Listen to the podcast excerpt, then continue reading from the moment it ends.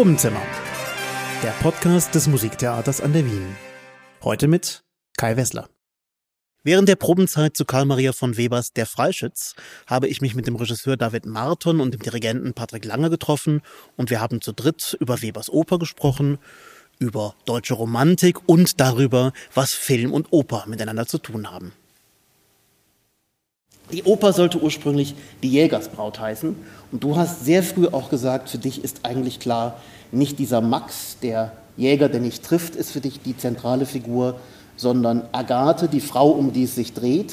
Warum zieht es sich zu der Frau? Warum zieht es sich zu dieser Figur?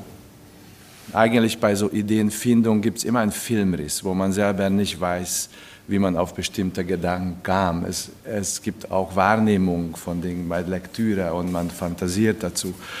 Und ich sah immer Agatha im Zentrum auch geometrisch, also sozusagen dieses Zimmer, dieser Raum inmitten des deutschen Waldes einer Frau, da gibt es eine zweite Frau, Ähnchen, aber das kommt so irreal vor, dass das wirklich zwei verschiedene Menschen sind.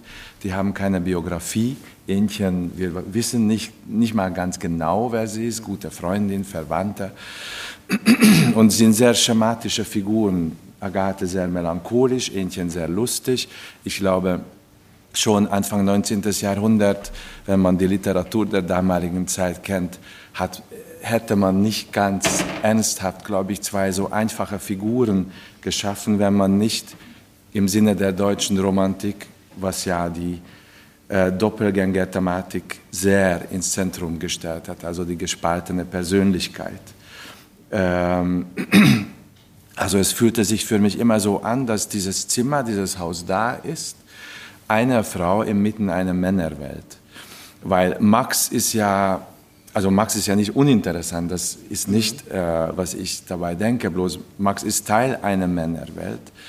Da ist diese Agathe, die träumt und träumt und träumt, wie so eine Traumzentrale ist sie. Und sie träumt äh, schlimme Dinge und vor allem, sie träumt sich als Opfer, also sie träumt sich als eine weiße Taube, auf die Max zielt.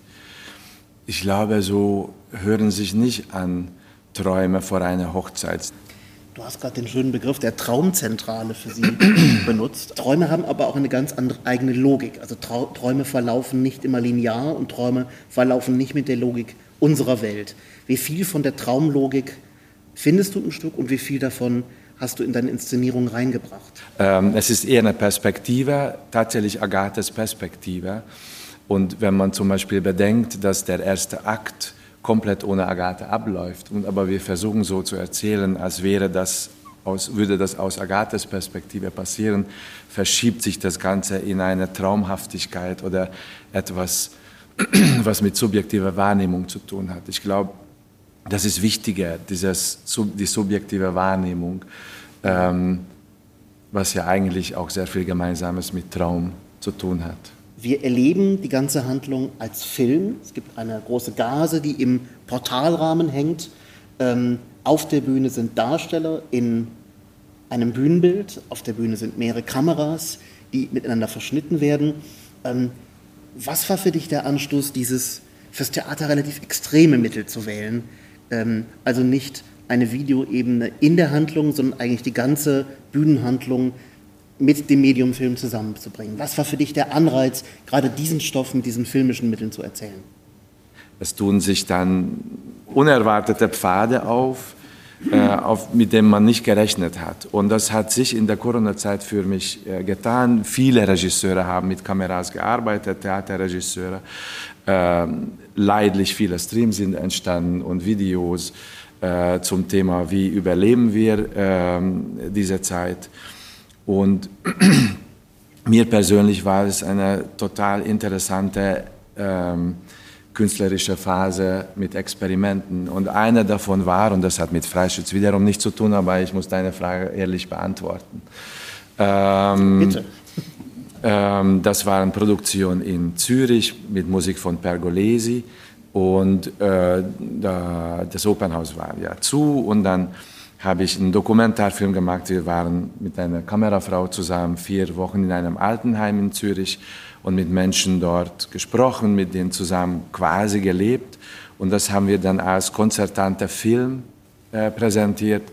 Sie müssen sich das so vorstellen, dass die, also es war wie so ein Kino, das Opernhausorchester davor, Sängerinnen davor, um Abstand zu halten, also zwei Seiten, und ein Film dahinter. Und die Interviews, Gespräche mit den ähm, Menschen waren anstelle der Rezitative und dann die Arien äh, waren auch mit Bildern, aber halt ohne Sprache und sehr groß äh, projiziert. Und ich habe das erste Mal, ich habe bis dahin tatsächlich sehr selten Video benutzt. Ähm, ich habe ähm, für mich etwas erfahren dort und dann später in einer zweiten äh, filmischen Arbeit, welche mindestens für meine Wahrnehmung, das ist ja sozusagen der ausschlaggebende Punkt, welche emotionale Kraft das haben kann, wenn man das Pompöse oder das Große der Musik und der Oper mit was ganz Fragmentarischem oder Kleinem verbindet. Klein nicht in der Bedeutung, aber in der Beobachtung. Und was, wie auch schön ist, Dinge zu beobachten während Musik, dass sozusagen Musik ein Bild anders zuschauen lassen kann und das Zuschauen von Bildern die Musik anders auch zuhören lassen können. Und für mich persönlich ähm, hat sich da etwas aufgetan, wo ich dachte, da, da gibt es so viel zu entdecken. Also wie, wie können, ähm, wie kann dieser Kontrast, also ich habe das Gefühl, das ist wie so ein Kontrast von, von der Negativpol und der Positivpol und da entstehen so ein elektrisches Feld dazwischen. Ob das gelingt auszuarbeiten, diesmal, das werden wir sehen, was weiß ich nicht. Es ist ähm, etwas auch eine andere Richtung, aber das war ein ganz wichtiger Impuls zu denken, ähm, Kameras zwar sind technisch als Gerät, aber was, was man mit Kameras schafft, ist auch eine emotionelle, emotionale Nähe zu herstellen, was manchmal zum Beispiel Oper gar nicht äh, ähm, die Tatsache ist manchmal, also bei bestimmten Inszenierungen weiß man gar nicht, wer auf der Bühne steht. Man sieht ein Kostüm und eine Schminke und man weiß nicht, das A, B oder C Besetzung. Und meine Hoffnung war, mit diesem Mittel eigentlich etwas eher Emotionales zu erzeugen. Und das ist wiederum der, der Bogen zu Freischütz, weil ich dachte, wenn ein Stoff dazu geeignet ist, gerade durch diesen, was du angesprochen hast, das Traumhafte, ähm, und versuchen herauszufinden, was in einem Kopf herumgeht, dann ist das der Freischütz. Und deswegen bin ich auch, muss ich sagen, ähm, das klingt jetzt so offiziell, aber es ist wirklich so, dass es dieses Projekt, was ich hier machen darf, gehört zu den Projekten, warum ich denke, ich überhaupt äh, ähm, äh, Regisseur werden wollte. Also es fühlt sich so an, dass ich an etwas arbeiten darf, was ich schon irgendwie immer machen wollte, aber nicht gemacht habe. Und deswegen bin ich extrem dankbar für dieses Experiment. Ich würde jetzt ein bisschen mit Patrick Lange über die Musik sprechen, denn es ist für dich ja auch eine sehr besondere und andere Situation. Mhm. Normalerweise hast du Sänger direkt vor dir, mhm. nun hast du sie sehr groß vor dir, du mhm. hast sie sehr klein nochmal auf einem kleinen Monitor für dich mhm. und du hast sie hinter einer Gase, wo sie dich sehen, mhm. du sie aber nicht. Es ist eigentlich sogar umgekehrt. Also teilweise sehen mich die Sänger sogar noch oder ich, oder ich kann sie eigentlich durch die, durch die Gase sogar auch ganz gut wahrnehmen.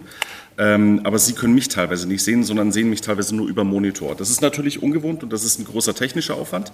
Ähm, und das ist natürlich etwas, auch, auch damals, als wir vor einem Jahr gesprochen hatten, als ich äh, hier mit David telefoniert hatte. Ich saß damals in Kanada, in Toronto, hatte gerade Produktion und eben die Frage bekommen, ob ich das gerne machen wollte. Und David wollte dann mit mir darüber sprechen eben und, und mich darauf vorbereiten, was auf mich zukommt.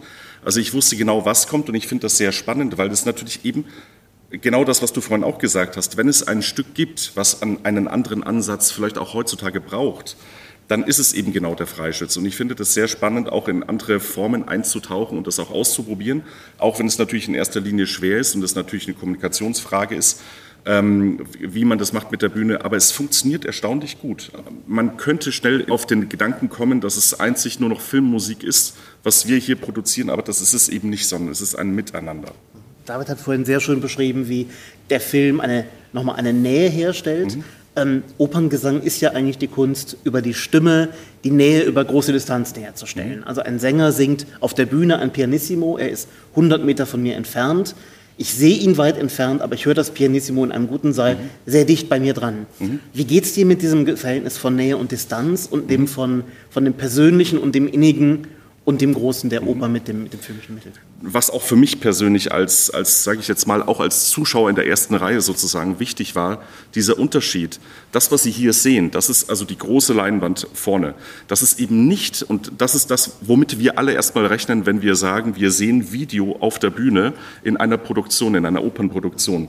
Dann denkt man eigentlich immer, es ist abgefilmt, das Theater, Schauspiel, mhm und einfach nur vergrößert. Und das ist es eben nicht, sondern es kommt eine zusätzliche künstlerische Ebene noch, noch dazu mit Überblendung, mit Winkel, mit, mit, mit Licht. Das ist äh, eigentlich sehr spannend, weil da viel mehr mit reinspielt, als Sie das nur von einer bloßen Vergrößerung ähm, vielleicht auch gewohnt sind und wie Sie es vielleicht kennen. Und ich kann nur sagen, für mich, ich habe natürlich irgendwie schon viele Sachen auch dirigiert, wo filmische Aspekte mit dabei waren, aber das hier ist trotzdem auch Neuland. Ich glaube, was den die filmische Assoziation dieser Veranstaltung betrifft, ist es wirklich so, dass man nicht über eine Operninszenierung mit viel Video reden sollte. Das ist wirklich etwas ein anderer Weg, ein Versuch, ähm, den ich sogar tatsächlich nicht als Regiekonzept, sondern als Veranstaltungsform, das ist ein hässliches Wort, aber irgendwie ich empfinde, dass das eine andere Veranstaltungsform ist. Das ist ähm, auch, glaube ich, erst so in den letzten zehn Jahren vielleicht überhaupt möglich geworden durch eine Filmtechnologie, digitale Filmtechnologie, die akzeptable Bilder zusammen mit einem Live-Schnitt und auch noch dazu nicht nur Schnitt, sondern Editieren möglich macht äh, zur gleichen Zeit. Und äh, Sie wissen, dass am, bei den Anfängen des Kinos, Kinos nannten sich Filmtheater. Und ich finde das sehr interessant, auf diesen Begriff zurückzukommen 100 Jahre später und zu fragen, was haben die zwei Medien miteinander zu tun, wenn man nicht mehr denkt, Film ist Kamera und Theater ist eine offene Bühne, sondern dass Film mit Nähe arbeiten kann und Theater eine, eine abstraktere Denkweise ist vielleicht als äh, narrativer Spielfilm. Das heißt, dass der Unterschied dieser zwei Medien sind nicht technisch, sondern eher eine künstlerische Form und gedanklich. Und dass man diese zwei Mittel äh, miteinander so verbinden kann, dass zu einer ähm, Veranstaltungsform wird, die für sich steht. Wir haben vor ein paar Tagen schon einmal über die Musik relativ ausführlich gesprochen mhm. und du hast das schöne Begriffspaar gebracht, der Freischnitt ist Biedermeier und Moderne. Ähm, also ich finde natürlich wahnsinnig spannend, dass es und das ist wiederum auch in der Geschichte, das hatte ich damals auch gesagt, es ist eben so ein bisschen wie filmisch eigentlich auch was, also was, wie er das anlegt, wie er vor allen Dingen die große Szene, um die sich natürlich sehr viel dreht, ist natürlich der Kugelsegen und, und die Wolfsschlucht. Also man sieht so richtig, wie er Spannung aufbaut, wie dann auf einmal eine Arie kommt, dann kommt die Kasper-Arie mittendrin, dann kommt wieder gesprochener Text, wieder, wieder ein Dialog, Monolog drin, dazwischen drin und auf einmal kommen diese verschiedenen Szenen, wie die Kugeln gegossen werden, die jeweils eigene Musiken haben für alle sieben Kugeln. Und, ähm, und das Ganze explodiert dann zum Schluss mehr oder weniger und aufgelöst wird das Ganze, ein Glockenschlag, es ist ein Uhr nachts und die, die, die ähm, wie heißt das, Geisterstunde ist vorbei. Und ähm, das ist so spannend gemacht und das ist eben so filmisch gemacht. Und wenn man das eben sich vorstellt, und das ist das, was mich immer, immer wieder so fasziniert, was die Leute damals, 1821, wirklich dabei empfunden haben, als sie das zum allerersten Mal gesehen haben, wie das die umgehauen haben muss und wie das auf der anderen Seite die Leute aber auch geradezu süchtig gemacht haben muss. Ähm, denn wir wissen ja heute von der Rezeptionsgeschichte, dass ähm, der Freischütz eine der erfolgreichsten Opern überhaupt im deutschsprachigen Raum war und interessanterweise in den letzten 30 Jahren ist dieser Riesenerfolg komplett nach hinten gegangen. Die meisten Häuser spielen momentan Freischütz nicht oder haben ihn zumindest nicht im Repertoire. Und früher war das die typische Oper, die man im deutschsprachigen Raum einfach im Repertoire hatte, vor allen Dingen in Deutschland. Jedes kleine Theater hatte einen Freischütz und der kam jedes Jahr in ein paar Vorstellungen. Das war dann so nicht mehr. Und ich glaube, es hat wirklich auch damit zu tun, dass sich natürlich unsere Zeiten verändert haben, dass wir natürlich heute ähm, was das betrifft, eine ganz andere ähm, Möglichkeiten auch haben durch Netflix, durch Kino, durch ähm, was auch immer, also durch Ablenkung, verschiedene Ablenkungen. Aber das war wirklich allerbeste Unterhaltung. Und diese Vielfalt ist das, was es so unglaublich interessant und spannend macht. Also Musik und Klang überhaupt äh, verändert oder bestimmt sehr unsere Wahrnehmung. Wenn wir jetzt zum Beispiel eine Großgesichtaufnahme machen würden von einem von, von Ihnen, von, von dem Herrn zum Beispiel hier vorne, große Aufnahmen. Und wir dazu spielen eine Musik, sage ich mal, ein Country Music. Oder, sie, oder wir spielen eine große Wagner-Arie. Oder wir würden eine zärtliche Mozart-Sonate einspielen. Und wir wissen, wissen nichts von dem Herrn, von seinem Leben oder Biografie. Würden anhand dieser Musik einen ganz anderen Mensch wahrnehmen. Das heißt, unser Gehör, Filme oft entstehen durch Atmos mehr als Bilder. Hitchcock ist natürlich auch Bilder, aber was wir da hören, extrem bestimmt, wie wir ein Bild wahrnehmen. Und das Interessante oder was wir suchen, und das wird sicherlich nicht in jedem Szene uns gelingen, man muss auch ehrlich sein, ein, eine ähm, Theaterarbeit äh, ist eine Suche und man kommt bis zu einem bestimmten Punkt äh, in der Traumerfüllung, sozusagen Visionserfüllung. Aber eine Hauptaufgabe ist in, diesem, in dieser Suche, wie sehr kann, können die Bilder, die wir tun, die Musik hören lassen und vielleicht auch anders oder neu hören lassen, also was du gesagt hast, mit welchen Bildern können wir die Wolfschlucht wieder so hören, dass es nicht, ach, die Wolfschlucht-Szene, mhm. sondern wie du sagst, wie hätte man das damals hören können oder wie hat man das damals hören können, aber auch umgekehrt, dass die Musik, die Bilder, die in sich vielleicht nicht unbedingt immer was erzählen, aber durch die Musik was erzählen. Und es gibt auch so interessante Dinge, äh, dass, dass die Kamerabewegung Zeit anders wahrnehmen lässt. Ein statischer Chor, also wenn Sie jetzt der Chor wären und Sie sitzen nur da und singen, dann könnte ich das als Inszenierung, als Regisseur nicht unbedingt durchgehen lassen. Ich meine, Sie sitzen halt dann fünf Minuten lang und was sagt das Publikum? Das Chor, der Chor sitzt. Aber wenn eine Kamera von Gesicht zu Gesicht geht und versucht zu erwischen, wie es ihnen einzeln in dem Moment geht, dann passiert was. Ähm, und die Zeit nehme ich plötzlich anders wahr.